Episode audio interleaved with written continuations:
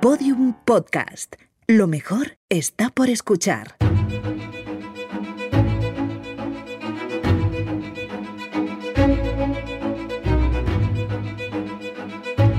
Placentera, un podcast de sonajero de Fisher Price.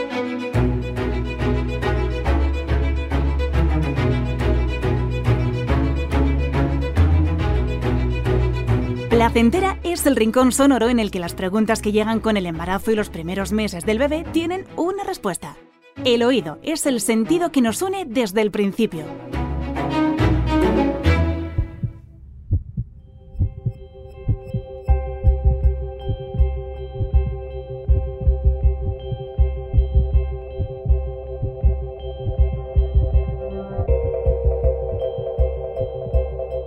Y llegó, y todo es diferente. A veces duro, siempre precioso, muy instintivo.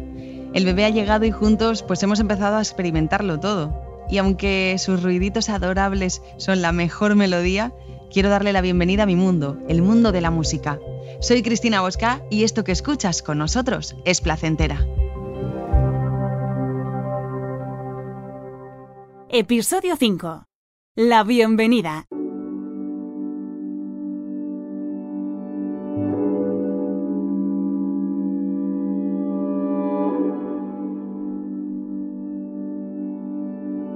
Me acompaña Pachi del Campo, musicoterapeuta, director del Instituto Música, Arte y Proceso. Hola, Pachi. Hola.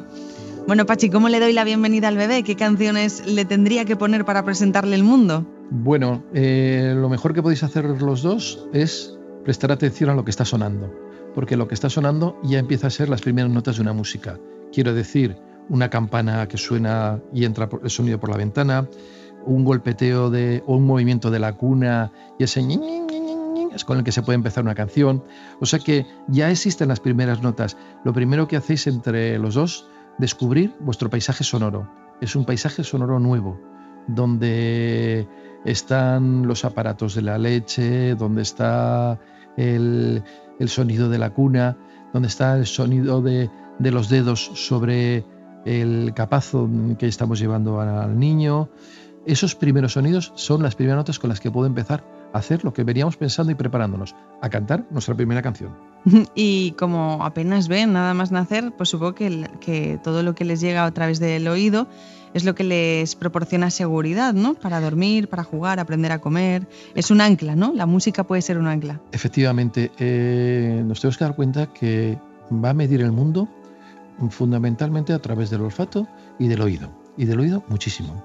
Eh, creo que lo hemos visto más de una vez cuando al bebé está llorando porque está molesto, porque quiere comer y oye la voz de la madre y oye decir ya voy, con decir ya voy, el bebé empieza a relajarse, empieza a tener una, eh, una sonrisa casi en la boca, ya está escuchando, no entiende el ya voy, que es el verbo que me voy a acercar, voy a estar cerca de ti, voy a sacar el pecho y te voy a, lo voy a dar, hmm. si nos entiende ya en esa melodía que algo grato le va a pasar.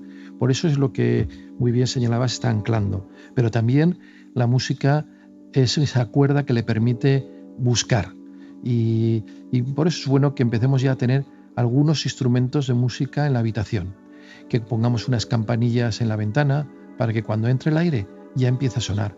Para que con su mirada empieza a buscar la luz a través de la ventana con ese sonido, en que haya un pequeño instrumento de cuerda, el que lo pueda tocar antes de que se vaya a la cama y vaya identificando esos sonidos como sonidos segurizantes para ir a la cama, a dormir.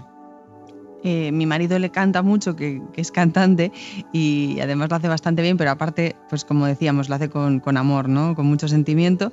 Y, me, echa, me echa un poco la bronca cuando canto una canción que él considera que es de irse a dormir en otra circunstancia. Por ejemplo, Bob Marley el reggae le gusta ponérselo para relajarlo. Entonces, si yo canto esa canción en otra circunstancia, me dice, no, no, que esa es la de dormir. Eh, ¿Está paranoico o puede tener algo de razón? bueno, eh, yo creo que eh, se podría poner en cualquier otro momento, pero sí es cierto que en esa primera etapa, como hemos dicho, está bien identificar en los sonidos. ¿Por qué? Porque tiene muchos sonidos, porque está descubriendo todo un paisaje sonoro increíble. Ha pasado de escuchar el sonido de la placenta, el sonido del latido cardíaco, a escuchar muchísimos sonidos. Y entonces, ¿por qué no cambiarle? ¿Por qué, ¿Y por qué no identificar? O sea, digo cambiarle, identificar cada música en ciertos lugares, porque eso va a ayudarle a prestar atención, a identificar, a centrar, que creo que le viene bastante bien, porque tiene tantas ganas de explorar el mundo que si no, igual se nos escapa. Y como hemos dicho antes, hay que anclarlos o hay que poner esa cuerda de la cometa para que no se vaya muy allá. Vale, Pachi. Entonces la música para dormir, para jugar y para qué más puede servir?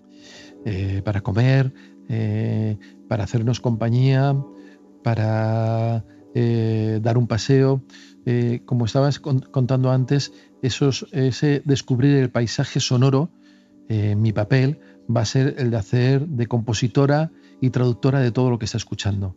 De cuando estemos en el parque y estemos escuchando algún pajarillo, eh, poder tararear con el pajarillo y poderle acompañar con mi voz, de ser traductora de todos esos paisajes sonoros y yo se voy a traducir seguro que con mi línea melódica, con, como decía antes, con, el, con la voz, pero con la voz que sale de mi corazón. Esto yo creo que es muy importante. Eh, podría estar también, y estamos hablando todo el rato de música, pero también un tiempo para el silencio. Yo creo que también hay espacios para el silencio. Eh, tiene que ir eh, de alguna manera dando paso a poder permanecer en silencio.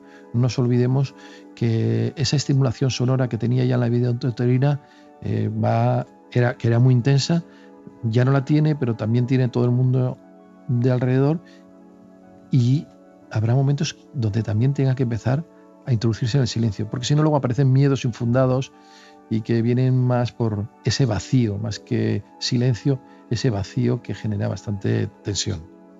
Aprender a estar en silencio también es una tarea para, nosotros los adultos. ¿eh?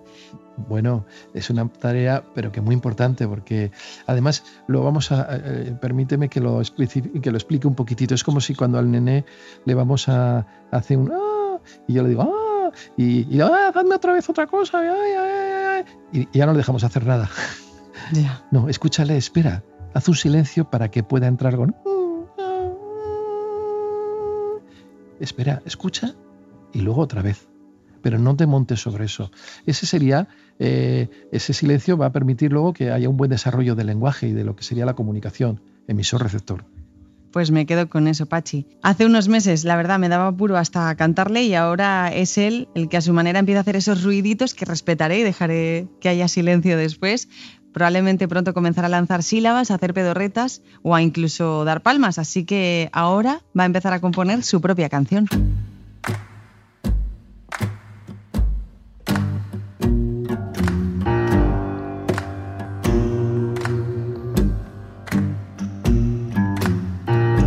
Y ahora te dejamos escuchando uno de los temas que hemos elegido en Placentera. Disfrútalo y hasta el siguiente episodio.